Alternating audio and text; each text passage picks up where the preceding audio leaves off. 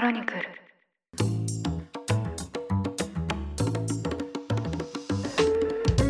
おはようございます。3月16日水曜日。ニュースコネクト。あなたと経済をつなぐ5分間。パーソナリティの野村貴文です。この番組では1日1つ5分間で世界のメガトレンドわかるニュースを解説していきます。朝の支度や散歩通勤家事の時間などにお聞きいただけると嬉しいです。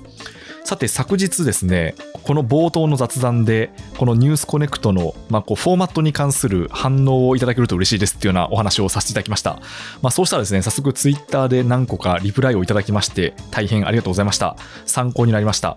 まあ、例えばですね、あの、勇敢をご要望いただいた声とかですね、アナウンサーさんみたいにすごく流暢に喋るのではなくて、こうしたの語りかける雰囲気がいいといった声もいただきまして、なんかすごく参考になりました。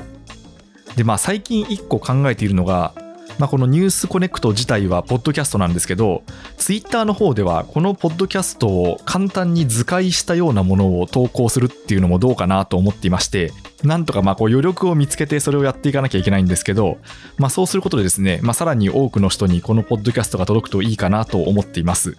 まあというわけで近日中にでもなんとか時間を見つけてやろうかなと思ってますので、待っていていただけると嬉しいです。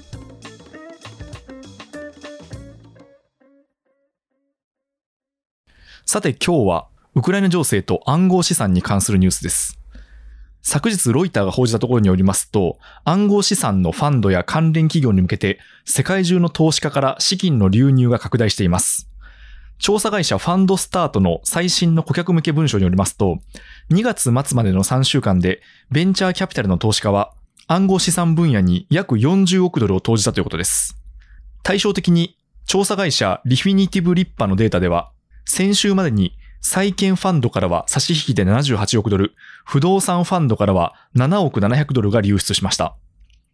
ということで、債券や不動産から暗号資産に一部のお金が流れていることが鮮明になりました。ただですね、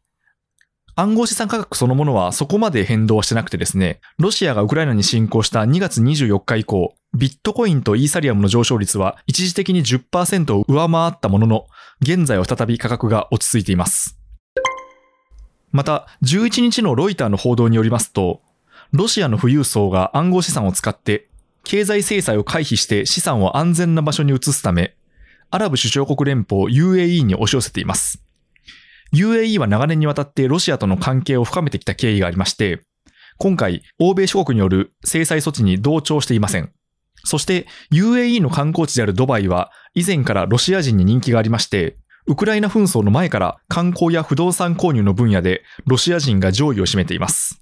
ロイターの記事によりますと、UAE のとある暗号資産関連会社は、スイスのブローカーから過去10日間に数十億ドル相当のビットコインを生産してほしいという問い合わせが大量に寄せられたということです。一件あたりの金額はすべて20億ドル以上で、まあ、つまり相手は富裕層なんですけど、ブローカーの顧客はスイスが資産を凍結することを心配しているといいます。また UAE の金融関係者は、ロシア人が資金を他の国から引き上げて UAE に移すため、仮想通貨を使ってドバイで不動産を購入していることを認めています。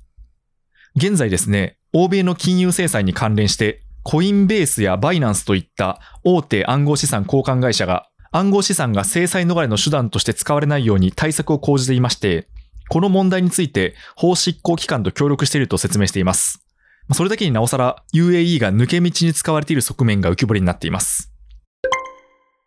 この暗号資産をめぐっては日本も動いていまして、金融庁と財務省は昨日、国内の暗号資産交換業者に対してロシアの制裁対象者との取引を停止するように要請しました。